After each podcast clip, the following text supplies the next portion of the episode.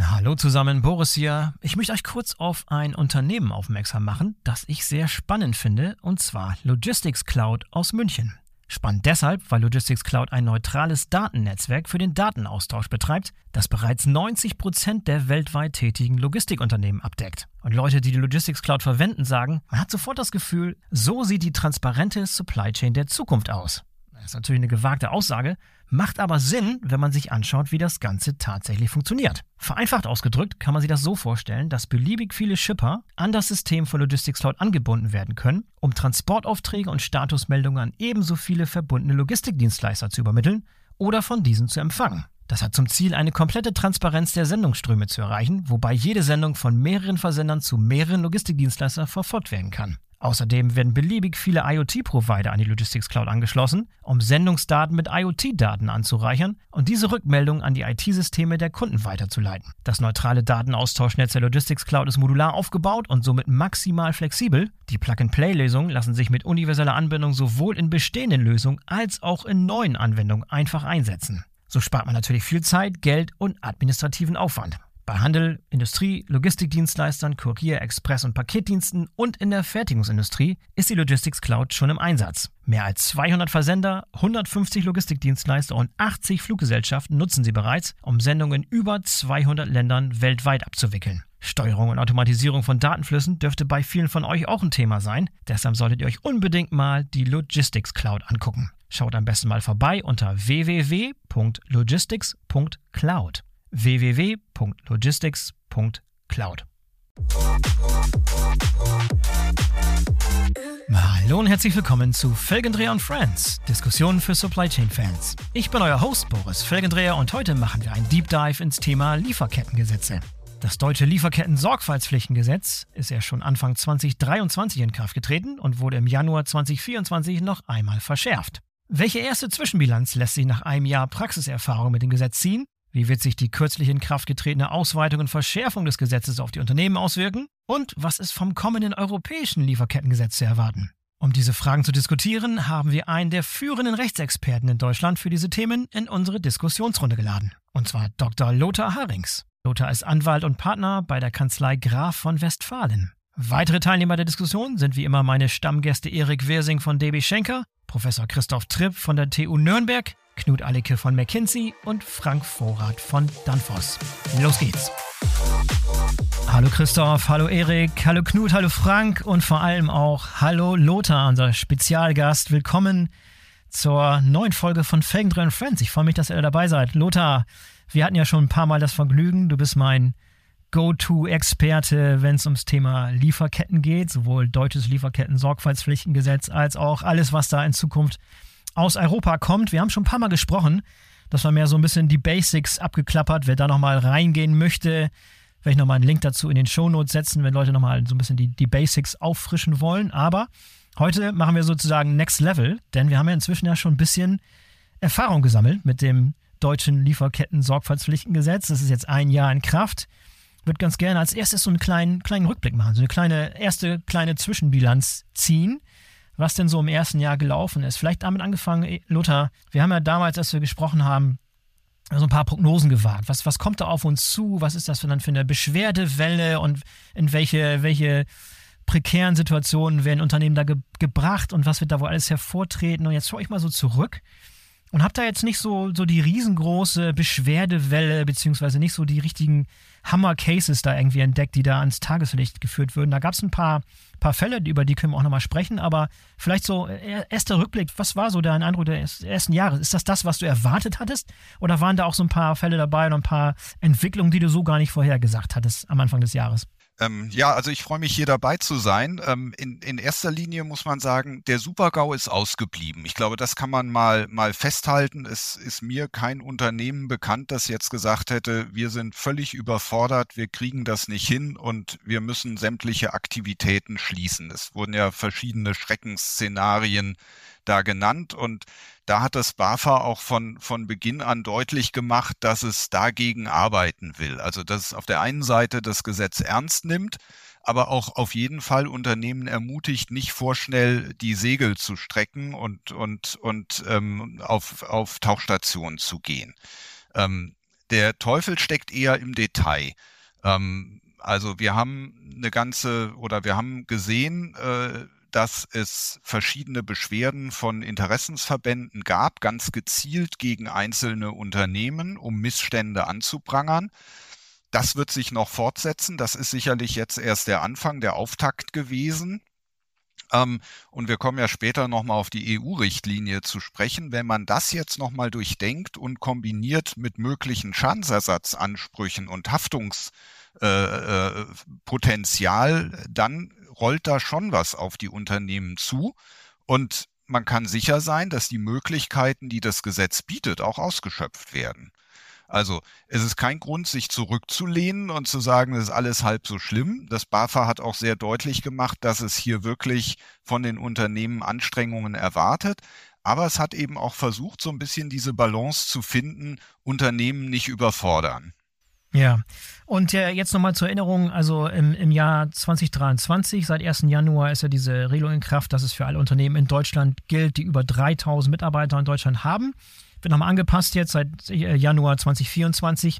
So in den ersten Schwung war das so Pi mal Daumen, glaube ich, 1300 Unternehmen, so Pi mal Daumen. Ne? Wurde, glaube ich, nicht offiziell veröffentlicht, ja. wie viele Unternehmen darunter fallen, aber das wird so geschätzt. Was ist denn deine, deine Einschätzung? Oder gibt es da tatsächlich belastbare Informationen darüber, wie viele Unternehmen allen Pflichten nachkommen, das heißt eine Risikoanalyse gemacht haben, diese Berichtspflichten äh, zeitgemäß abgegeben haben. Da kommt dann noch eine Deadline im Juni, glaube ich, also das ist noch ein bisschen ja. raus, aber gibt es so eine irgendeine Aussage, die, wo man sehen kann, das machen die meisten, das machen alle oder das machen nur die Hälfte. Was ist da so, was, was sind da so ein paar belastbare Zahlen? Also von den, von den großen Unternehmen würde ich schon sagen, dass die meisten das gemacht haben. Ich kann aber auch berichten, dass ich immer noch im, im Oktober zum Beispiel ähm, Mandanten, neue Mandanten hatte, die kamen und sagten, wir haben hier ein Schreiben des BAFA bekommen, wir sollen sagen, äh, wie wir das umgesetzt haben. Hm. Ähm, was ist das überhaupt? Ja, ähm, wow, okay. die also wirklich ganz am Anfang standen. Mhm. So, ähm, und, und diesen Spagat, wir haben auf der einen Seite Unternehmen, die sich seit drei Jahren, seit das Gesetz im, im Gesetzgebungsstadium ist, akribisch darauf vorbereiten mit Arbeitsgruppen und, und wirklich äh, intensiver Datenanalyse. Und wir haben auf der anderen Seite dann die, die das alles äh, gar nicht mitgekriegt haben, zumindest in dem Level der, der Operativen. Ja. Und, und das ist das Spagat, den das BAFA auch machen muss in der, in der Beurteilung dieser Sachen. Mhm. Knut, eine, eine Frage oder ein Kommentar dazu?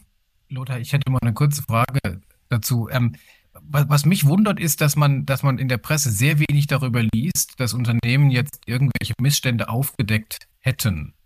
Na, wenn sich jeder darum kümmert, wenn sich jeder irgendwo die Daten holt, wenn jeder analysiert in der Lieferkette, dann müsste man ja mehr und mehr sehen, dass, hey, in der vierten Ebene, da findet irgendwo Kinderarbeit statt. Das stellen wir jetzt ab. Darüber habe ich fast nichts gelesen, aber vielleicht ist es auch nur mein Eindruck. Ja, das, das wird sich in diesem Jahr vermutlich ändern, weil die Unternehmen ja verpflichtet sind, ihren Jahresbericht zu veröffentlichen. Ähm, und die Verpflichtung gilt für das zurückliegende Geschäftsjahr und innerhalb von vier Monaten nach Ende des Geschäftsjahres muss der dann veröffentlicht werden. Und äh, ich glaube, Stand Ende des Jahres gab es noch keinen oder zumindest keinen wirklich richtig veröffentlichten Geschäftsbericht, sondern die meisten fangen an, damit jetzt zu arbeiten erst. Und dann wird man schon sehen, also ich weiß von einigen Fällen, wo das dazu gekommen ist, dass tatsächlich Geschäftsbeziehungen beendet wurden. Das soll ja nur die Ultima Ratio sein. Ähm, da wird man sehen, dass Maßnahmen ergriffen wurden. Aber man muss eben auch denken, dass das deutsche LKSG ja immer zunächst mal nur an den unmittelbaren Zulieferer herangeht. Und ich komme ja an die weiter hinten liegende Ebene, wo mutmaßlich die höheren Risiken liegen. Da sind wir uns ja, glaube ich, alle einig. Ähm, da komme ich ja nur ran, wenn ich sogenannte äh, substantiierte Kenntnis von Verstößen habe. Mhm. Und diese Kenntnis muss ich erstmal haben. Also da muss ich erstmal mit der Nase draufgestoßen werden, da sind solche Verstöße. Und wer macht das? Das machen dann natürlich äh, solche Verbände, die Beschwerden beim BAFA einreichen und sagen, also ähm, hier in, äh, in, in Marokko äh, sind die Arbeitsbedingungen nicht in Ordnung oder dort gibt es Zwangsarbeit. Und wenn ich das mit, meinen, mit meiner Lieferkette assoziiere, dann muss ich Maßnahmen ergreifen. Aber dafür müssen diese Hinweise halt eine gewisse Konkretisierung haben. Da reicht es nicht zu sagen, in China äh, gibt es Zwangsarbeit. Das ist, das ist zu pauschal. Aber je stärker ich das zuspitze und je mehr Unternehmen natürlich ihre Lieferkette auch kennen, und viele äh, Unternehmen wissen ja, woher sie bestimmte Dinge sourcen, wo Rohstoffe gesourced werden, auch wenn das der vierte, fünfte oder sechste äh, in der Kette ist. Ähm, und wenn ich dann das Stadium habe, dass ich sage, in der Mine dort, da gibt's Zwangsarbeit, dann muss ich tätig werden. Erik, du hattest noch eine weitere Frage dazu? Die Frage von meiner Seite wäre so ein bisschen, weil das Gesetz ist ja seit 1.1.2023 praktisch in, in, in Kraft, jetzt jetzt dieses Jahr nochmal verschärft, wie der Boris ja auch gesagt hat. Und was wir auch gerade gesagt haben, es ist ja kaum bis jetzt in der Presse aufgefallen. Es gab ein paar Ausnahmefälle, die wirklich groß waren, aber wie oft wurde denn wirklich kontrolliert? Also ist die BAFA wirklich rausgegangen und hat wirklich unangekündigt irgendwo schon Razzien gemacht oder sich Dokumente zeigen lassen? Ging das nur mit Grundzeugenregelungen, dass jetzt irgendwo jemand irgendjemand angeschwärzt hat? Das ist dir ja. davon irgendwas bekannt? Aber wie gesagt, aktuell gehört, gelesen hat man nur von den Ausnahmefällen jetzt ja mal zu an Raststätte, wo Fahrer ja. gestreikt haben. Da so ein paar Ausnahmefälle gibt's.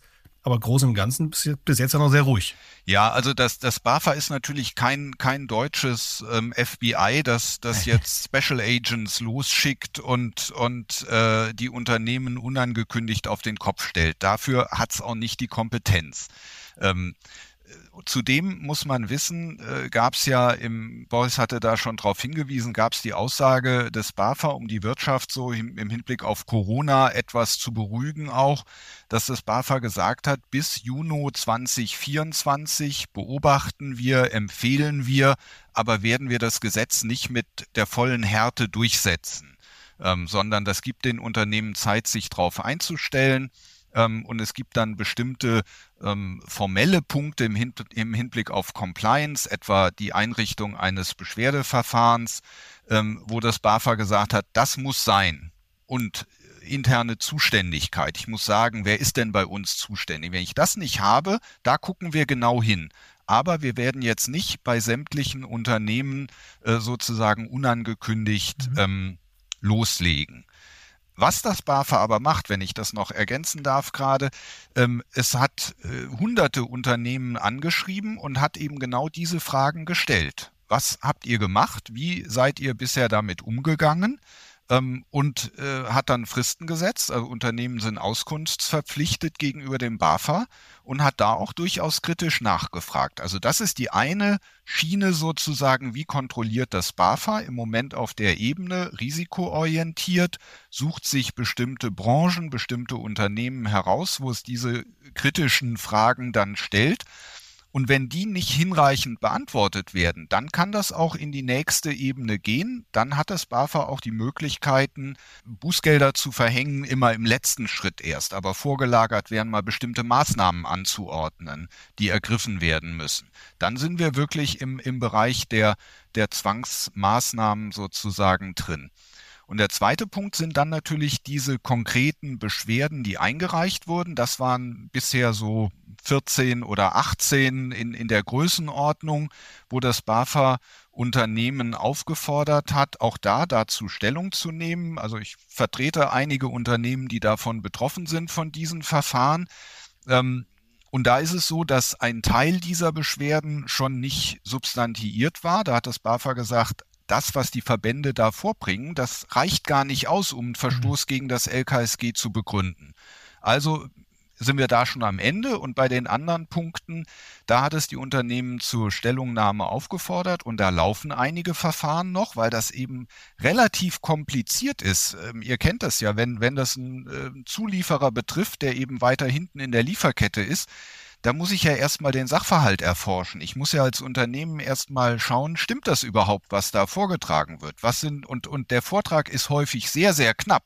Da heißt es dann, ja, da gab es ähm, Beeinträchtigungen ähm, für, für die Mitarbeiter, Hinweise auf Zwangsarbeit. Wenn das aber nicht näher präzisiert ist im Hinblick auf den Zeitraum, wann ist das geschehen, in welcher Fabrik möglicherweise ganz genau. Es gibt ja Zulieferer, die haben fünf, sieben Fabriken ähm, dann bin ich, mhm. kann ich dem fast nicht nachkommen. Und das erfordert eben Zeit und deswegen sind diese Verfahren nicht innerhalb von, von zwei oder drei äh, Monaten abzuschließen. Mhm. Lass uns gleich mal vielleicht ein paar Verfahren äh, anschauen, die in diesem Jahr passiert sind. Da gibt es, glaube ich, so eine kleine Handvoll. Vielleicht können wir ein, zwei Mal rauspicken, um mal zu sehen, wie exemplarisch so ein Verfahren sich eigentlich darstellen könnte. Aber ich glaube, Christoph, du hattest noch eine kurze Frage, bevor wir weitergehen. Ja, ich hätte gerne noch eine, eine Nachfrage, Lothar. Ähm, also sehr interessant, was du äh, schilderst. Ähm, also insbesondere, das ist jetzt so mein Eindruck, bedeutet das ja für die gesamten Verfahren eben auch, dass man sich quasi verlässt auf Sekundärinformationen. Ne? Also es werden jetzt erstmal keine Primärinformationen selber gesammelt, wie beispielsweise beim Zoll, ja, der, der rausgeht und Schwarzarbeit ja. kontrolliert oder ähnliches. Ähm, das, das ist so, ne? Genau, also das, das BAFA ähm, ist nicht in der weltweit unterwegs, um, um Menschenrechtsverletzungen festzustellen hat aber, wir kommen ja sicher auf Gräfenhausen noch, wenn es eben Erkenntnisse hat, dass innerhalb Deutschlands solche Verletzungen stattfinden, ähm, dann kümmert es sich darum. Und wenn es Hinweise hat, dass Menschenrechtsverletzungen in Drittländern stattfinden, die einen Bezug zur deutschen Lieferkette haben, dann kann es das auch von sich aus aufgreifen, aber immer, immer, immer zunächst mal in dem Aufklärungsstadium, also Auskunftsersuchen, solange eben nicht völlig eindeutig ist, welche Verantwortung deutsche Unternehmen dafür tragen. Man muss ja immer sehen, der Anknüpfungspunkt, Unternehmen in Anspruch zu nehmen, ist ja nicht, dass in Afrika oder äh, ja, bleiben wir mal in, in Afrika Kinderarbeit stattfindet, sondern der Anknüpfungspunkt ist, Unternehmen haben ihre Sorgfaltspflichten verletzt. Also es ist diese berühmte Ausspruch, es geht nicht um eine Erfolgspflicht, sondern um eine Bemühenspflicht. Also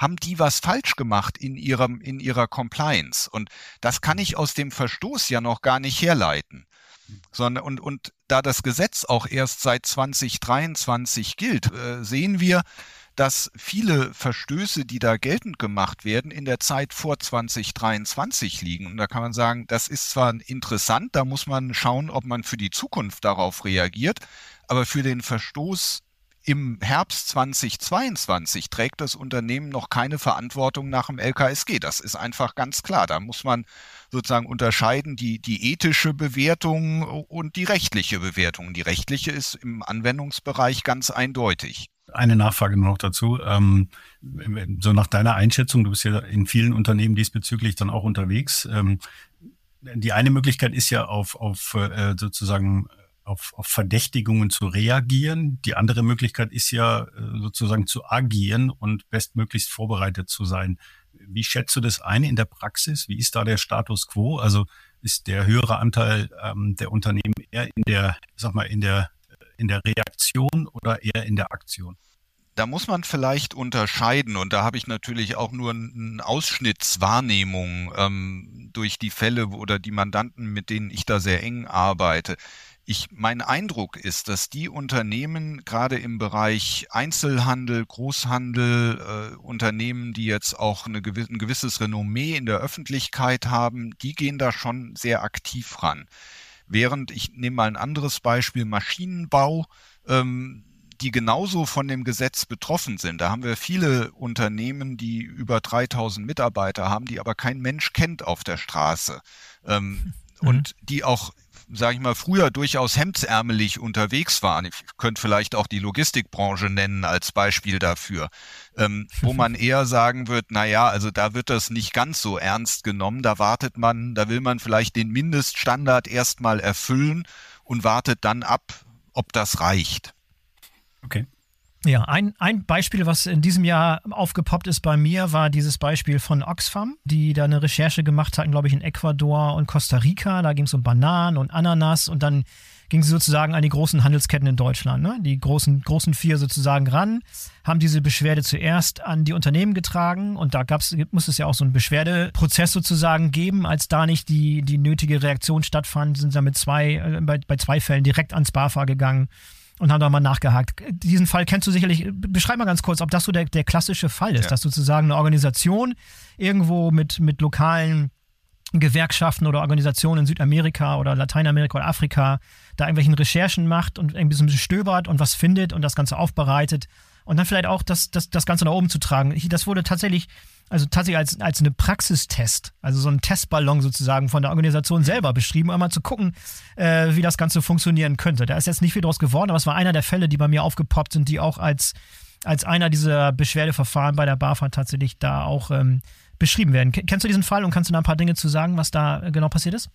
Genau. Also ich, ich würde ungern zu den Einzelfällen was sagen, aber ich kann es ein bisschen allgemeiner ja. formulieren. Äh, ich ja, glaube, die, die Praxis ist durchaus zutreffend beobachtet so. Das wird so gemacht und man versucht letztlich durch ähm, bestimmte ähm, ähm, auch, auch eben durchaus öffentlichkeitswirksam vorgetragene Beschwerden eine Awareness dafür zu schaffen, einmal bei den Unternehmen, wobei die Fälle, in denen ich da involviert bin, die waren, glaube ich, von vornherein auf Öffentlichkeitswirkung abgestellt. Also da ja. hat man nicht erwartet, auch von der Art und Weise, wie man an die Unternehmen herangetreten ist, ähm, dass, dass man da in einen konstruktiven Dialog geht, sondern das Ziel war schon, ähm, die Beschwerde so schnell wie möglich beim BAFA einzureichen.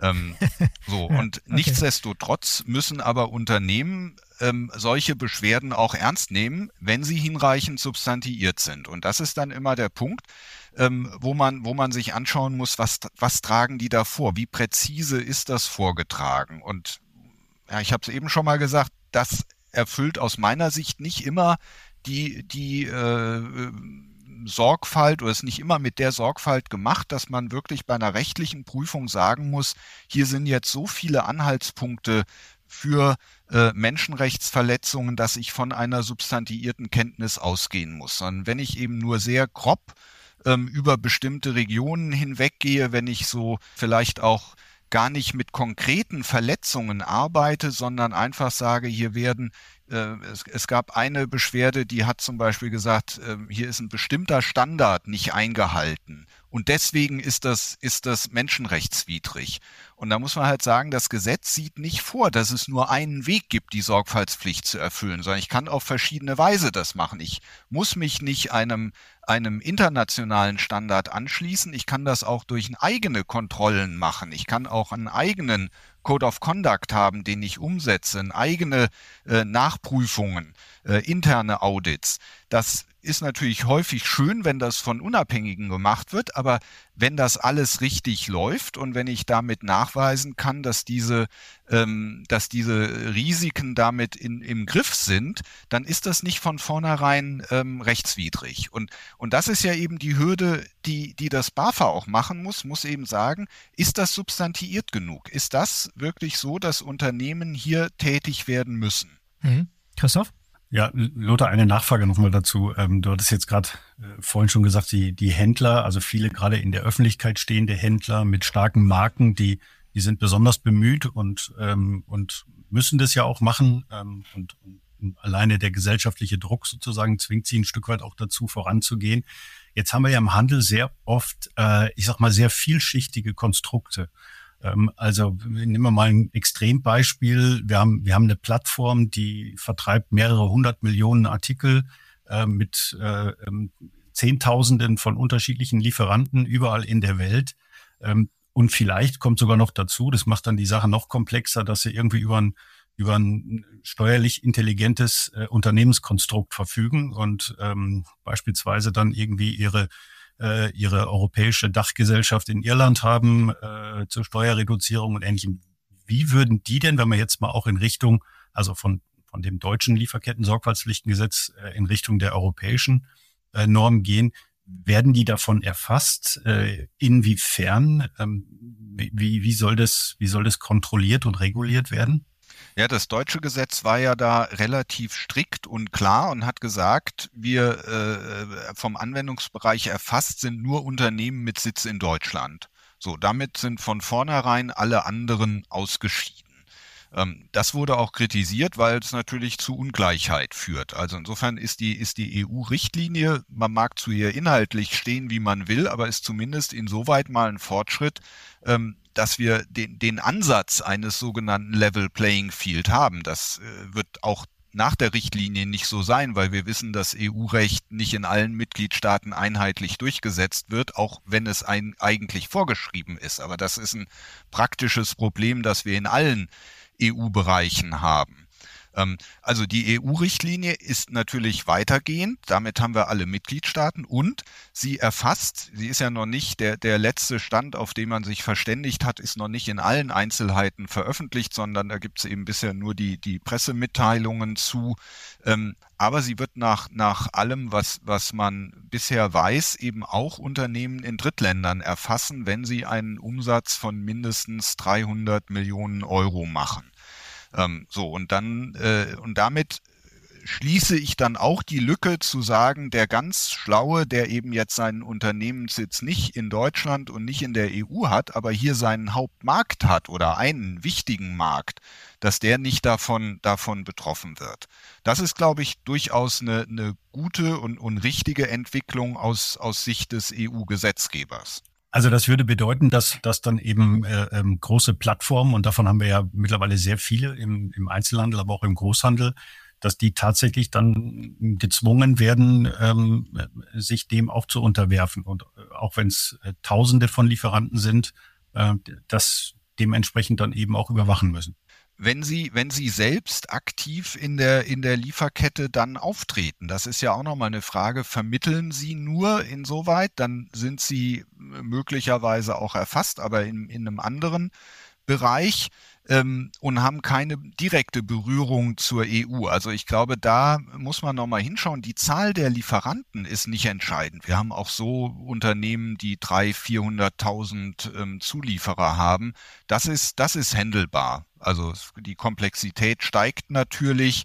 Ähm, aber äh, schon ab einem gewissen Volumen, ich glaube schon ab 1000 Zulieferern kann man das nicht mehr vernünftig händisch mit einer Excel-Datei machen. Da bin ich schon auf, auf IT-Unterstützung angewiesen. Ja, vielleicht können wir dann noch mal ein bisschen über IT und über Lösungen sprechen, die hier in Frage kommen. Und wir wollen auch noch mal ein bisschen expliziter nachher auf das ähm, europäische Lieferkettengesetz eingehen, was da kommt und dann nochmal ein bisschen, bisschen so eine kleine Vorausschau machen.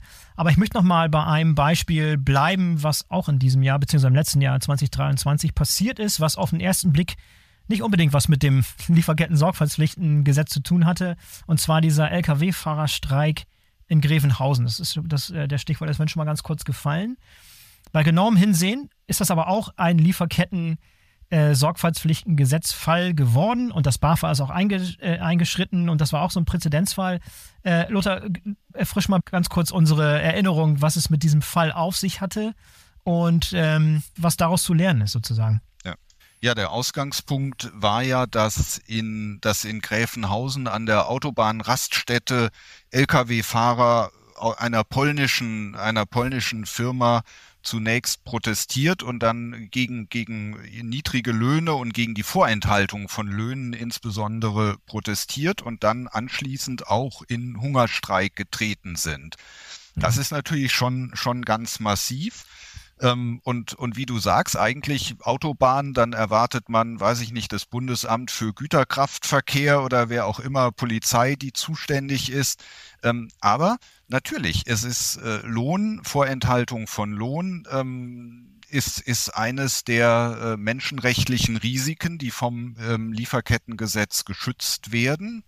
Ähm, und das führt dazu, dass das BAFA eine, eine Zeitschrift hat mal betitelt als neue Superbehörde jetzt auftritt, weil wenn man das weiterspinnt, kann man sagen, jeder Arbeitsunfall, der irgendwo in Deutschland passiert und Hinweise darauf gibt, dass jetzt jemand nicht volltrunken von der Leiter gefallen ist, sondern dass es wirklich Hinweise auf, auf einen Missstand in der, äh, im System des Unternehmens gibt, ist, ist ein Fall für das BAFA weil auch das immer wieder ähm, ähm, ähm, sozusagen das Recht auf Leben, das Recht auf Gesundheit, Arbeitsschutzbedingungen betrifft. Und insofern ähm, hat das BAFA bei Gräfenhausen jetzt einmal sehr öffentlichkeitswirksam, muss man sagen, deutlich gemacht. Wir sind da, wir kümmern uns darum und wir erwarten, dass die Unternehmen das auch tun. Rechtlich ist da, kann man da durchaus diskutieren. Also es, es gibt äh, Stimmen, die sagen, das BAFA hätte da gar nicht auftreten dürfen. Die haben nur Befugnisse gegenüber verpflichteten Unternehmen. Die haben dort äh, Dokumente äh, ähm, angefordert oder freiwillig überreicht bekommen, wo man sich fragt, mh, hm, auf welcher Grundlage eigentlich dürften Lkw-Fahrer dem BAFA alles aushändigen? Ähm, wie muss das BAFA damit umgehen? gibt es gibt sehr kritische Stimmen. Ähm, letztlich glaube ich, dass das BAFA hier tätig werden durfte, steht für mich außer, außer Zweifel. Die Frage ist, in welchem Umfang dann. Und da kann man unterschiedlicher Meinung sein. Und das Bemerkenswerte an diesem Fall, das hast du ja zu Anfangs gerade erwähnt, ist, dass es hier nicht um ein deutsches Transportunternehmen ging. Es ging um deutsche Fahrer. Es waren ausländische Fahrer, es war ein polnisches Unternehmen. Und was das BAFA letztlich gemacht hat, es hat äh, in, die, in die Frachtdokumente geschaut, um zu gucken, was für Ware auf den LKWs waren, ob da nicht irgendwelche deutschen Unternehmen dabei sind, die unter das Sorgfaltspflichtengesetz fallen. Erik, da, dazu dein, dein Kommentar. Ja, genau, das, das ist das Spannende. Also ich glaube, dann hat es wirklich auch, viele Firmen sind da auch so ein bisschen aufgewacht und haben das gemerkt, jetzt ist er so groß prominent in der Presse, wurde immer mit dem Lieferkettenkontrollgesetz dann entsprechend auch verbunden. Und wir haben bei uns da natürlich auch massivst festgestellt, ganz, ganz viele Nachfragen von Kunden und Lieferanten. Ist unsere mhm. Ware damit drauf? Sind wir da irgendwo mit betroffen? Weil teilweise musst du das erstmal nachvollziehen, weil wie du vorhin auch schon gesagt hast, die Supply Chains sind ja unterbrochen oder gebrochen oder wir haben verschiedene äh, Partner damit dran und dann musst du natürlich auch mal nachweisen, was das jetzt war. Und allein ist in Gräfen, äh, Gräfenhaus, ich habe das nochmal nachgeschaut, die hatten ja auch über 1000 Dokumente, die sie da gecheckt haben und was Lothar da auch sagte, ob sie die überhaupt hätten checken dürfen wurde in der Presse immer so schön geschrieben, die haben die freiwillig rausgegeben, die Fahrer, und die wurden ja freiwillig dann der, der BAFA dann da übergeben. Die haben also über 284 Kunden auf diesen Waren drauf gehabt und davon sind, glaube ich, schon 58 äh, unter, äh, schon praktisch im Lieferkettenkontrollgesetz mit äh, zuständig. Also die hätten praktisch dafür Sorge tragen müssen. Und da sind natürlich auch viele unserer Marktbegleiter dann auch, auch sehr aufgewacht und haben natürlich dann auch entsprechend dann sagen müssen, wie sie das jetzt kontrollieren, wie sie das Risiko minimieren und wie sie zukünftig natürlich präventiv dagegen gehen. Aber was wir, wie gesagt, und das war dann der administrative Teil dann auch bei uns, weil gefühlt alle Kunden Deutschlands bei uns haben natürlich nachgefragt und auch Polens, ist jetzt was von uns dabei? Und das hast du natürlich dann massivst, gerade wenn dann solche pressemedialen Ausschlachtungsthemen dann da sind, wird es halt dann groß. Und dann musst du jedem Kunden, jedem Lieferanten einzeln dann attestieren, alles ist gut. Und so machen wir das und so machen wir da auch präventiv, dass das nicht wieder passiert. Aber ein schöner administrativer Berg. Ja, also es ist, ist tatsächlich so, dass eben du sagtest, dass 58 Unternehmen äh, wurden identifiziert, die im letzten Jahr schon verpflichtet waren und weitere 64 werden in diesem Jahr jetzt Post vom BAFA auf, aus Anlass dieses Vorfalls bekommen, weil sie unter 3000 Mitarbeiter haben, damit im letzten Jahr noch nicht pflichtig waren aber in diesem Jahr pflichtig. Und dann müssen sie natürlich die Konsequenz aus diesem Vorfall ziehen. Man aber darf, zählt das dann auch ja. noch, zählt das auch noch rückwirkend dann, Lothar? Also sind dann die Unternehmen, die jetzt mit dieser Tausende-Schwelle erst seit diesem Jahr dran sind, müssen die dann auch für den Vorfall vom letzten Jahr genauso noch mit zur Rechenschaft gezogen werden? Ja, wir müssen ein bisschen vorsichtig sein. Was heißt zur Rechenschaft gezogen? Da sind wir wieder bei dem Punkt. Ähm, also keiner, keiner ich, ich bin auch in dem Fall ähm, für einige Unternehmen tätig. Es ist so, ähm, keines dieser Unternehmen, die ich kenne, hat eine direkte vertragliche Beziehung zu dem betroffenen polnischen Unternehmen. Ähm, das heißt, wir reden wieder über mittelbare Zulieferer in der Lieferkette auf einem möglicherweise sehr weit hinten gelegenen Level irgendwo, also Third Tier, Fourth Tier oder wo auch immer. Ähm, das heißt, man kann den Unternehmen, die jetzt da identifiziert wurden, zunächst mal gar keinen Vorwurf machen. Die wussten davon nichts. Es sei denn, man würde sagen, die Transportbranche ist so äh, äh, risikoanfällig, dass man da äh, generell mal ähm, äh, vorsichtig sein muss. Da gibt es zwar in bestimmten Bereichen Punkte, die auch bekannt und identifiziert sind, aber ich glaube, die allgemeine Aussage, äh, Transportbranche muss man immer misstrauisch sein, die würde ich so jetzt nicht aufstellen und die ist, ist so sicherlich viel zu weit gehen. Also das heißt... Würde ich auch ganz klar plädoyieren, ja, dass wir das ne? nicht tun. Das heißt also, diese 58 Unternehmen, die werden nicht zur Rechenschaft gezogen. Die werden erstmal aufgefordert und die werden informiert darüber, hier, ist, hier sind äh, Missstände aufgetaucht, die möglicherweise mit eurer Lieferkette zu tun haben. Bitte prüft das mal. Und dann muss ich aufgrund dieser Prüfung unternehmensintern dann schauen, also erstens, ist der in der Lieferkette? Ja, das werde ich dann vielleicht irgendwann feststellen. Und dann muss ich weitergehen und sagen, ja, da ist jetzt ein Risiko aufgetreten. Und jetzt kann ich nicht einfach Business as usual machen, sondern jetzt muss ich sagen, wie verhindere ich denn, dass das in Zukunft wieder auftritt? Und das und dieser Gedanke gilt genauso für die Unternehmen, die jetzt verpflichtet sind, die also jetzt erst seit 2024 verpflichtet sind. Die tragen zwar keine Verantwortung für den Vorfall vom letzten Jahr, genauso wenig wie die wie die zuvor Verpflichteten, aber sie wissen, wir haben da ein Risiko in der Lieferkette und da gucke ich nicht nur auf die Risiken seit Inkrafttreten des Gesetzes, sondern da muss ich natürlich auch berücksichtigen, wenn ich Kenntnis habe von früheren Risiken, die aber möglicherweise fortdauernd sind. Und das werde ich, werde ich eben nicht ausschließen können. Ich werde jetzt vermutlich nicht sagen können, das ist jetzt ein halbes Jahr her, jetzt ist die Sache gegessen, das ist alles abgeschlossen. Also das fände ich jetzt sehr mutig, wenn jemand äh, die Risikoanalyse abschließt und sagt, da haben wir jetzt keinerlei Risiko mehr dann glaube ich, würde das BAFA äh, durchaus kritische Nachfragen stellen. Jetzt trotzdem noch eine kleine Nachfrage zum Thema juristisch dann. Das heißt aber schon, also aus der Vergangenheit lernen, auch von die 58 oder die, die 60, die jetzt noch angeschrieben werden, die sollten daraus lernen, was damals passiert ist, damit das jetzt nicht dieses Jahr noch weiter passiert. Belangt werden können sie aber trotzdem erst seit das Gesetz in Kraft getreten ist. Also jetzt wird dieser Tausenderschwelle für die ab 1.1. diesen Jahres. Ansonsten, ich meine jetzt, Schenker, wir sind 1872 gegründet. Ich kann jetzt ja nicht bis 1872 nee. zurückgehen, weil ich damals irgendwelche Vergehen hatte, die jetzt neuerdings nach dem Lieferkottenkontrollgesetz jetzt unterfallen. Das würde ich dann für abgeschlossen empfinden, äh, wenn das in 1872 war. Ähm, aber nochmal, es geht gar nicht, es geht gar nicht darum, die zur Rechenschaft zu ziehen. Also ich glaube auch ihr, wenn ihr da äh, im letzten Jahr natürlich schon verpflichtet wart, ihr tragt keine Verantwortung für den Vorfall, es sei denn, ihr hättet Kenntnis gehabt vorher, dass hier Löhne nicht ausgezahlt wurden in 2023. Dann würde man sagen, hier ist nicht reagiert worden, ähm, da muss man tätig werden. Aber hier, es geht immer nur darum, sozusagen erstmal im Nachhinein zu schauen, was, was, äh, ähm, welche Verpflichtungen habe ich jetzt nachfolgend aus dem Vorfall? Also einmal muss ich da irgendwas wieder gut machen, wenn in meiner Lieferkette eben Löhne nicht gezahlt worden. Da gibt's, kann ich natürlich sagen, das wurde hier in den Fällen auch durchaus massiv eingefordert, dass Unternehmen Beiträge leisten, damit hier Löhne gezahlt werden können.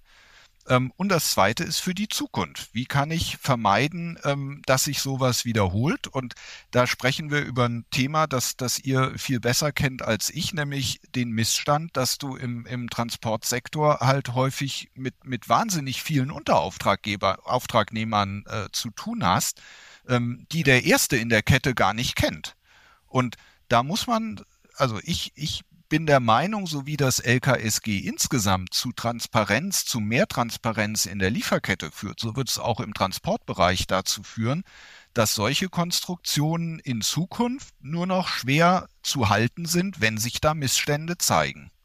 Ja, und vor allem, das war jetzt ein Beispiel aus Deutschland, aber dieser, dieser Fall hätte auch genauso gut irgendwo, irgendwo auf der Welt hätte stattfinden können. Bei irgendeinem Transportdienstleister in Afrika oder, ja. oder in Asien wo dasselbe Szenario hätte sich abspielen können und wahrscheinlich noch hundertmal in der Zukunft irgendwie wieder so auftaucht, oder?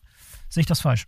Ja, also nehmen wir mal ein Beispiel. Es würde einen, großen äh, Arbeitsunfall, was wir nicht hoffen, in irgendeinem großen chinesischen Hafen geben. Mit ja. von einer gewissen Bedeutung, mehrere äh, zig Tote, hunderte Tote, Schwerverletzte dann würde man sagen, da gibt es ein strukturelles Problem und dann müssten Unternehmen das zum Anlass nehmen, um zu schauen, sind wir, sind unsere Lieferketten davon betroffen? Und dann würden viele feststellen, ja, natürlich sind die davon betroffen, weil wir über diese Häfen ähm, Waren hier in die EU liefern lassen. Und dann ist es ein, äh, ein, Anlass, tätig zu werden. Und das fordert das Gesetz. Das sagt, wenn ich Hinweise habe, dann muss ich eine anlassbezogene Risikoanalyse durchführen. Und dann kann ich nicht sagen, ich habe doch im, vor drei Monaten meine Risikoanalyse gemacht, alles abgeschlossen, alles fein, ähm, sondern das muss ich dann neu bewerten. Mhm. Und dann, und dann, um das nochmal, dann ist aber die Konsequenz auch nicht zu sagen, ich darf jetzt gar nicht mehr über diesen Hafen irgendwas machen, sondern auch da muss ich ja erstmal sagen, was habe ich denn für Alternativen? Also es geht seltenst um, um Ad-Hoc-Maßnahmen. Das kann im Einzelfall mal sein, aber ich muss ja immer erstmal schauen, was ist eigentlich die, wie ist die Situation vor Ort, was kann ich verlangen auch in der Lieferkette und ich habe ja selten unmittelbare vertragliche Beziehungen zu diesem Hafen. Das heißt, das ist dann doch etwas komplizierter. Christoph, du hast noch eine Frage oder einen Kommentar dazu? Ja, also das ist genau der Punkt, Lothar. der mir dann auch in den Kopf kommt. Also ich finde ja schon das Wort Lieferketten, Sorgfaltspflichtengesetz und allein der Begriff Lieferkette äh, ähm, ist eigentlich ja nicht der richtige. Ja, wir, wir Unternehmen haben keine Lieferketten, sondern sie haben typischerweise Netzwerke, in denen sie arbeiten. Und ähm, sowohl auf der Beschaffungsseite als auch auf der Distributionsseite und in der Produktion. Und wenn ich natürlich jetzt so einen Fall habe, den du gerade skizziert hast, mit dem, mit dem Hafen in China, äh, wo, wo irgendwas Schlimmes passiert, dann würde das ja bedeuten, dass alle Unternehmen quasi aufgefordert werden, im Prinzip das Gleiche zu tun. Ja, sie sind alle durch diesen Hafen betroffen und alle müssen eigentlich im Prinzip die identische Arbeit machen. Ähm, äh, also da entsteht ja ein, ein Mehrfachaufwand, wo es eigentlich um einen Spieler geht, ja. Äh, aber was der Spieler dann macht und ob er das dann wirklich ändert, äh, das äh, habe ich äh, so verstanden, ist dann am Ende nicht unbedingt Teil des Gesetzes, sondern lediglich die Aufforderung, prüf bitte mal, bist du davon betroffen und bist du deiner Sorgfalt nachgekommen. Ähm, das, das finde ich äußerst schwierig, ne? weil die, die, die, diese Konstrukte haben wir ja immer wieder, ähm, dass eben Lieferanten für unterschiedlichste äh, Kunden tätig sind, äh, dass Dienstleister ohnehin in den offenen Netzwerken für, für unzählig viele Kunden tätig sind. Das ist ja gerade sozusagen der Nukleus ihrer Tätigkeit und, und auch ihrer Bestandsberechtigung. Ähm, was ja am Ende dazu führt, dass es einen x-fachen Mehraufwand letztendlich um die gleiche Sache häufig geht. Ne? Ja, also das, das ist so. Ähm, letztlich aber natürlich der, der Konstruktion des Gesetzes und der, der Beschränkung des deutschen Gesetzgebers geschuldet. Eigentlich, äh, wenn, wenn der Gesetzgeber gekonnt hätte, so wie er gewollt hätte, dann hätte er natürlich gesagt, alle Unternehmen weltweit sind verpflichtet, die Menschenrechte einzuhalten. Das geht nun leider nicht, weil dafür der Bundestag und, und äh, Deutschland keine Gesetzgebungskompetenz besitzt. Also kann ich nur die deutschen Unternehmen in die Fänge nehmen. Ähm, so, und, und ich muss eben mittelbar sozusagen über den Druck auf die deutschen Unternehmen den Druck in der Lieferkette weitergeben. Das ist, das ist so angelegt. Und dann führt es zwangsläufig dazu, auch bei, bei vielen großen Unternehmen, wenn wir mal an Rohstofflieferanten denken ähm, oder an, an ja, Häfen, Carrier irgendwo, führt natürlich dazu, dass es, dass es keine Kette gibt, äh, wo nur einer mit einem spricht, sondern es gibt diese Netzwerke, wie du sagst, ähm, wo halt möglicherweise Hunderte oder Tausende Unternehmen sogar betroffen sind und handeln müssen. Ähm, da würde aber jetzt der, der Gesetzgeber oder das BAFA sagen, ja, umso besser, dann haben die natürlich mehr Einflussmöglichkeiten, weil das ja auch ein Faktor bei den Sorgfaltspflichten ist. Welche Einflussmöglichkeiten habe ich denn? Und das Gesetz ähm, regt geradezu an und legt nahe, dass man dann auch die Kräfte bündelt. Und es gibt auch ähm, Brancheninitiativen, gerade im Rohstoffbereich, ähm, wo deutsche Unternehmen, europäische Unternehmen sich zusammenschließen und sagen, wir alleine, selbst wenn wir hier in, in Europa ziemlich groß und wohlklingend sind, sind aber da in dem, in dem Nachfragemarkt eher schwach. Ähm, wenn wir uns aber zusammentun, können wir vielleicht doch was erreichen. Und also auch das wäre, wäre im Gesetz angelegt, aber immer nur im, im Rahmen des, des Zumutbaren. Und ähm, den, den Fall, also ich kenne tatsächlich Fälle, wo Lieferbeziehungen abgebrochen wurden, jetzt schon im ersten Jahr, wo man gesagt hat, dieses Risiko ist uns zu groß, da ist jemand, der überhaupt nicht bereit ist, ähm, irgendwie über Maßnahmen nur zu sprechen und der sozusagen die, die Grundidee schon als Einmischung in innere Angelegenheiten ablehnt, dann komme ich nicht weiter. Und wenn ich dann eine sinnvolle Lieferalternative habe, dann mache ich es mir natürlich einfach, anstatt den äh, da viele Ressourcen drauf zu verwenden, einen unwilligen willig zu machen, ähm, gehe ich zu dem, der das Gesetz erfüllen will. Knut, eine Frage dazu oder ein Kommentar? Zwei, zwei, zwei Fragen, genau, und Kommentare dazu. Also Unternehmen, die sich zusammenschließen und wenn wir jetzt bei dem Beispiel des Hafen in China bleiben, das können ja ziemlich viele sein. Die können zum Beispiel aus einer gleichen Branche sein, die können unterschiedliche Branchen sein. Meine Erfahrung, wenn ich sozusagen auf, auf meine, meine Klienten auch schaue, dann ist sozusagen die Bereitschaft, mit den Unternehmen in der gleichen Branche zusammenzuarbeiten, nicht unbedingt sehr, sehr hoch. Ähm, unter anderem auch, weil aus kartellrechtlichen Gründen das teilweise auch gar nicht geht. Also da wäre für mich mal einmal die Frage, ist das überhaupt realistisch, dass da irgendjemand irgendwas macht oder zeigt man immer auf die anderen, sagt die anderen machen ja auch nichts? Erste Frage. Zweite Frage, so, so ein bisschen provokant, ähm, haben wir jetzt hier sozusagen ein Bürokratiemonster geschaffen? Oder ist es positiv zu sehen, dass wir sagen, hey, wir machen jetzt hier was sehr Sinnvolles, da sind wir uns, glaube ich, alle einig, ne? Wir wollen diese Missstände alle vermeiden. Ist das was, was man sozusagen aus, aus Deutschland oder dann auch aus Europa als ähm, den neuen Exportschlager definieren könnte? Wir exportieren Lieferkettensicherheit.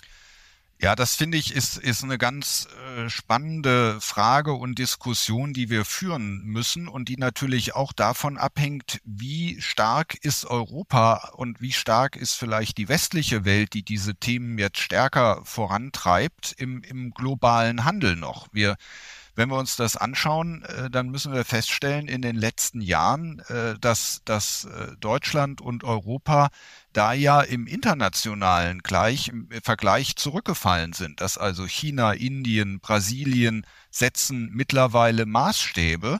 Und da müssen wir uns überlegen, wie viel an äh, Beschränkungen können wir eigentlich unseren Vertragspartnern in Drittstaaten zumuten. Ähm, also ich glaube, das ist so eine Überlegung, die man immer im Blick haben muss, denn äh, was ist die Konsequenz, wenn die sagen, es ist doch viel einfacher und risikoärmer für mich nach Brasilien, Indien, China, Russland, äh, gibt ja viele wunderschöne Beispiele, wo man auf Menschenrechte nicht so viel Wert legt. Ähm, also zur Sicherheit, das wunderschön war ironisch gemeint. Ähm, also ähm, da müssen wir uns fragen, erreichen wir die dann irgendwann noch oder wenden die sich von uns ab? Und wir haben einmal ein ganz anderes Problem, dass wir nämlich gar nicht mehr die Rohstoffe und die Lieferketten oder Liefernetzwerke haben, die wir brauchen. Ähm, solange wir das Rad nicht überdrehen, glaube ich, ist das eine durchaus sinnvolle Entwicklung. Und es ist nicht nur eine europäische Entwicklung, es, es basiert ja, das wisst ihr aber, auf UN ähm, Principles, OECD Grundsätzen. Aber es ist immer sozusagen getrieben von dieser ich nenne es mal un, untechnisch westlichen Idee der Menschenrechte, wohl wissend, dass Menschenrechte nicht westlich äh, sind, sondern universal. Ähm, aber äh, die, die Frage, wie stark man sich dem committed fühlt, ist bei uns, glaube ich, stärker ausgeprägt als in vielen anderen Regionen der Welt. Das muss man so einfach äh, wohl zur Kenntnis nehmen. Und dann stellt sich die Frage, wie lange wir damit durchdringen. Wenn wir feststellen sollten, dass wir den Rest der Welt überfordern, dann müssen wir irgendwann umdenken und dann muss man schauen, dass man das in vernünftige Bahnen bringt im Moment glaube ich, und, und was wir so sehen, ist, dass es häufig ein sehr großes Bedürfnis gibt, diese Auflagen auch zu erfüllen. Also wir sehen viel an Zusammenarbeit von Zulieferern mit deutschen Unternehmen, die jetzt nach dem Lieferkettengesetz ähm, eben versuchen, ihre Lieferketten auszurichten. Also ich würde im Moment sagen, die Wirtschaft wird gefordert, sie wird aber nicht überfordert, solange das Gesetz sinnvoll, maßvoll und pragmatisch ausgelegt wird. Und das ist immer meine Sorge, weil das BAFA natürlich hin und her gerissen ist zwischen diesen beiden politischen Extremen. Die einen, die sagen, das geht alles viel zu weit und die anderen, die sozusagen jedes, jedes maßvolle äh, Abwarten äh, schon verteufeln und sagen, hier werden, werden Menschenrechte dem Mammon geopfert. Also die Diskussion ist halt sehr schwarz-weiß geprägt und ähm, bisher habe ich den Eindruck, dass BAFA findet diese Linie noch einigermaßen, aber das wird sicherlich eine ständige Herausforderung sein. Frank? Ja, jetzt haben wir erstmal sehr spannende Diskussionen. Laura. Vielen, vielen, vielen Dank. Ähm, auch sehr viel gelernt über das äh, deutsche Lieferkettengesetz.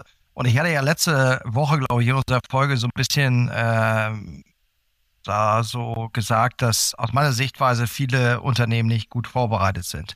Jetzt haben wir ja das EU-Lieferkettengesetz. Äh, es, es, es, ist ja am Kommen. Ähm, ist wahrscheinlich auch bekannt. Viele äh, sprechen von einer Verschärfung. Ähm, wie ist denn da jetzt so deine Wahrnehmung? Was kommt auf Unternehmen zu? Also in jedem Fall wird der, wird der Anwendungsbereich deutlich ausgeweitet, weil wir mit der EU-Richtlinie, also es ist rein technisch eben eine Richtlinie, die vom nationalen Gesetzgeber dann umgesetzt werden muss. Ähm, aber eben muss, es ist verpflichtend, es ist nicht freiwillig, deswegen wissen wir, es wird kommen. Ähm, und die Schwellenwerte, über die wir eben gesprochen haben, von 3000 oder jetzt seit 1. Januar 1000 Arbeitnehmern werden durch die EU-Richtlinie deutlich abgesenkt auf 500 Mitarbeiter und einen Umsatz von 150 Millionen Euro, also so eine doppelte ähm, Komponente. Und dann gibt's für die äh, sogenannten äh, Risikobranchen wird das nochmal abgesenkt auf 250 Mitarbeiter und 40 Millionen Euro Umsatz. Und ähm, Risikobranchen sind zum Beispiel Nahrungsmittel, ähm, Rohstoffgewinnung und noch einige andere. Also das heißt, es werden deutlich mehr Unternehmen ähm, in den Anwendungsbereich fallen. Wenn wir im Moment von, von circa 4000 sprechen, werden es, glaube ich, mindestens 12.000 oder 13.000 werden. So, äh, diese Zahl habe ich mal, habe ich mal gelesen. Und damit eben auch viele kleine Unternehmen. Und wenn wir über Überforderung sprechen, dann ist das natürlich ein Punkt, wo wir sagen, also kleine Unternehmen, da haben wir häufig schon keine Compliance-Abteilung, keine Rechtsabteilung, die das begleitet, sondern äh, da sind die Strukturen schlank. Da muss man halt sehen, äh, umso mehr sehen, dass, dass es eben pragmatisch um, umgesetzt werden kann. Der zweite Punkt ist, wir haben das sagte ich eingangs, wir haben die Einbeziehung von Nicht-EU-Unternehmen. Das ist durchaus sinnvoll, um, um vergleichbare Wettbewerbsbedingungen herzustellen.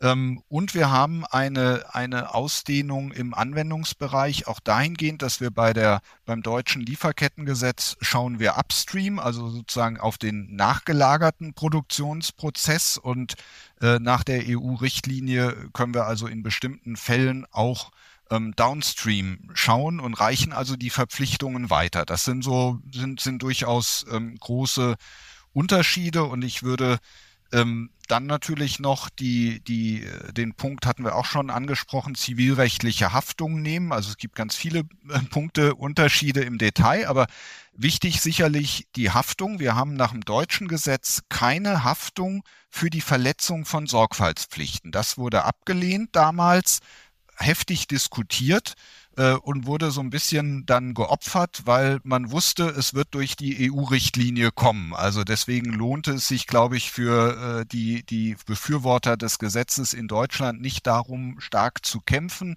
sondern wollte eher, dass das Gesetz schnell in Kraft tritt und hat dann gesagt, dann verzichten wir auf diese zivilrechtliche Haftung und wir lassen dann ähm, äh, wir warten dann auf die EU-Richtlinie. Und da, glaube ich, steckt durchaus Musik drin, wenn wir uns jetzt diese Beschwerden anschauen und sagen, jede dieser Beschwerden kann am Ende möglicherweise noch mit einem mit einem äh, Klageverfahren vom Zivilgericht kombiniert werden. Das mh, mm, werden wir mhm. sicherlich sehen und da werden die Litigation-Anwälte ähm, sicherlich zu tun bekommen. Mhm. Ganz kurze Frage dazu, bevor Christoph noch das Wort ergreift. Ähm, wer kann diese, diese Klagen, diese zivilrechtlichen Klagen anstoßen? Sind das auch diese Organisationen oder sind das wer oder sind das die Betroffenen, die, die unter den Umständen leiden? Oder wer, wer leitet sozusagen oder wer stößt diesen, diesen Prozess, diesen, ja, diesen Prozess aus? Ja, also die Betroffenen natürlich sowieso, aber es gibt dann äh, so nach, nach, wird es sein, dass eben auch äh, Gewerkschaften, Organisationen im Namen der Betroffenen klagen können. Mhm. Ähm, das da, da gibt es Instrumente für. Das finde ich gar nicht so entscheidend, weil letztlich auch jetzt, äh, auch ohne solche sogenannten Prozessstandschaften, ähm, ist es jetzt schon so, dass natürlich Einzelpersonen unterstützt werden durch Gewerkschaften, Organisationen. Also es ist gar nicht so entscheidend, in wessen Namen jetzt geklagt wird. Aber in der, in der Wahrnehmung vielleicht senkt das nochmal die Schwelle für Betroffene, Klagen zu erheben, wenn sie nicht selbst in Erscheinung treten müssen. Ja, Hoffentlich entsteht nicht eine ganze Industrie darum, so ähnlich wie so in den USA, wo du Werbespots im Fernsehen hörst für irgendwelche, sind sie mal ausgerutscht beim Einkaufen oder haben sie Rückenschmerzen, nachdem sie das Medikament genommen haben. Du kennst ja diese ganze, diese ganze Show. Ich hoffe, das wird nicht äh, solche, solche Früchte tragen hier in unserem Feld. Du meinst die Werbetafeln an Flughäfen, wenn man in den USA ankommt? Äh, ja, oder, Injury, Werbe, oder im Fernsehen auch. Ja, genau. oder wie die da heißen. ja, genau. ja.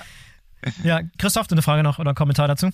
Ja, ich äh, eine Frage nochmal an Lothar, ähm, äh, einfach zu der Abgrenzung äh, des, des deutschen und des dann zukünftig vermutlich übergeordnet geltenden EU-Gesetzes.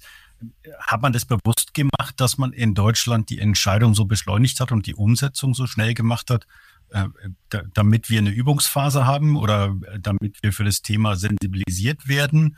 Oder ist es reine Parteipolitik gewesen, dass man das jetzt schnell machen musste? Äh, um möglicherweise später die Anpassungen, die dann von, von der EU kommen, schneller umsetzen kann. Was war der Grund, warum man jetzt vorher angefangen hat, äh, und nicht einfach auf das äh, EU-weite äh, Gesetz gewartet hat.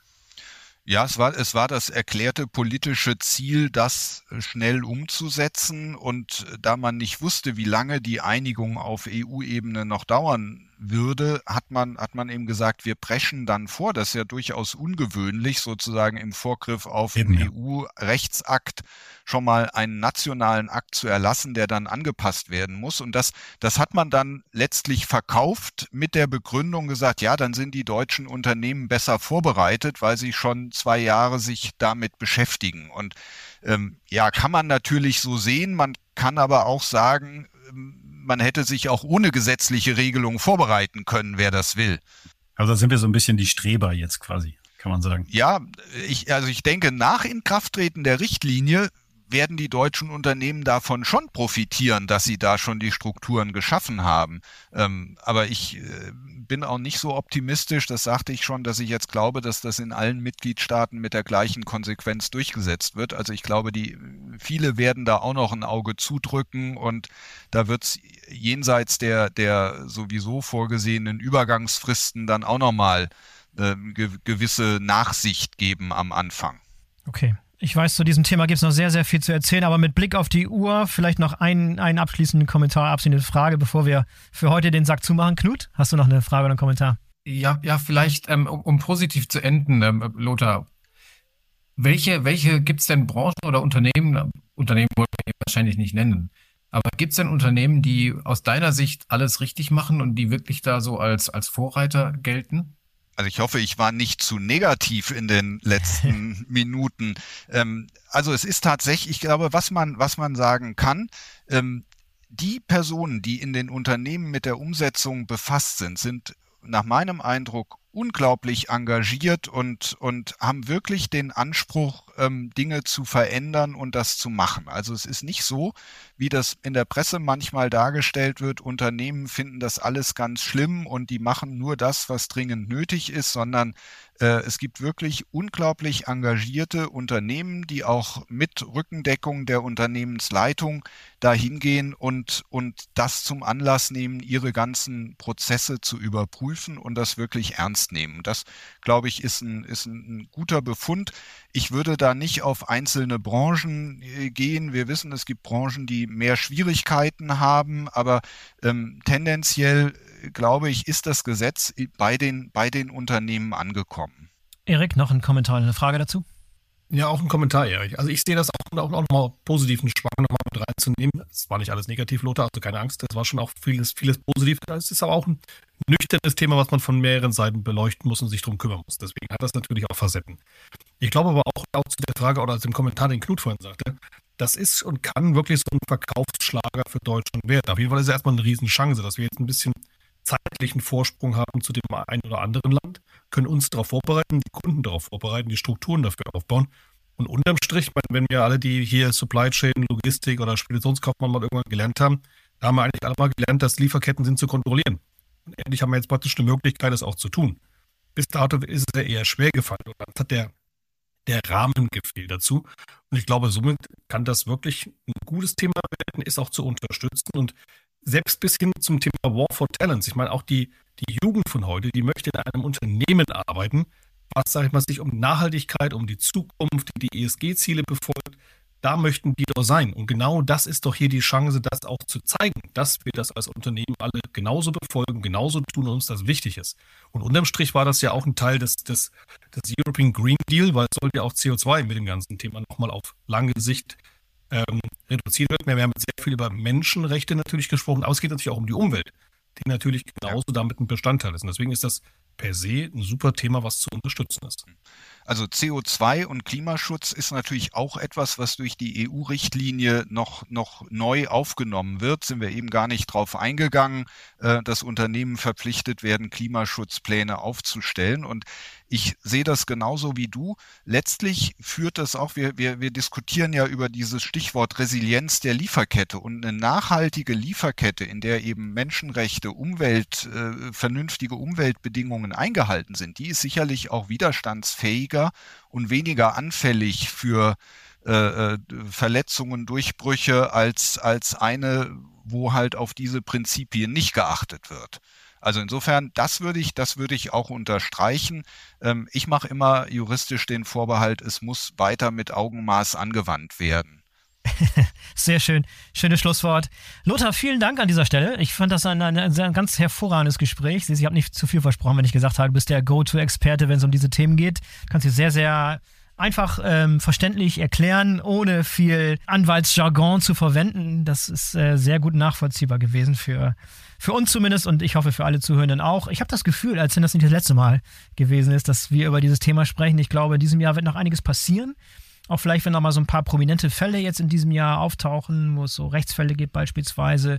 Und wenn das europäische Lieferkettengesetz noch mehr Form annimmt, kann ich mir vorstellen, dass wir noch das ein oder andere Mal auf dich zurückgreifen werden. Aber an dieser Stelle schon mal vielen, vielen Dank, dass du dabei warst. Alle Teilnehmer heute, alle Zuhörenden, schön, dass ihr dabei wart. Bis die Tage, mach's gut. Sehr gerne, hat Spaß gemacht. Danke. Super. Danke. Danke dir, Lothar. Danke, Danke auch. Ciao. So, das war Felgendreher und Friends, Diskussionen für Supply Chain Fans zum Thema Lieferkettengesetze. Wenn euch die Folge gefallen hat, dann würden wir uns riesig über eine positive Bewertung von euch freuen. Auf Apple Podcasts und Spotify kann man bis zu 5 Sterne vergeben. Bleibt sogar anonym. Für heute sage ich Tschüss und auf Wiederhören. Bis zum nächsten Mal. Euer Boris Felgendreher.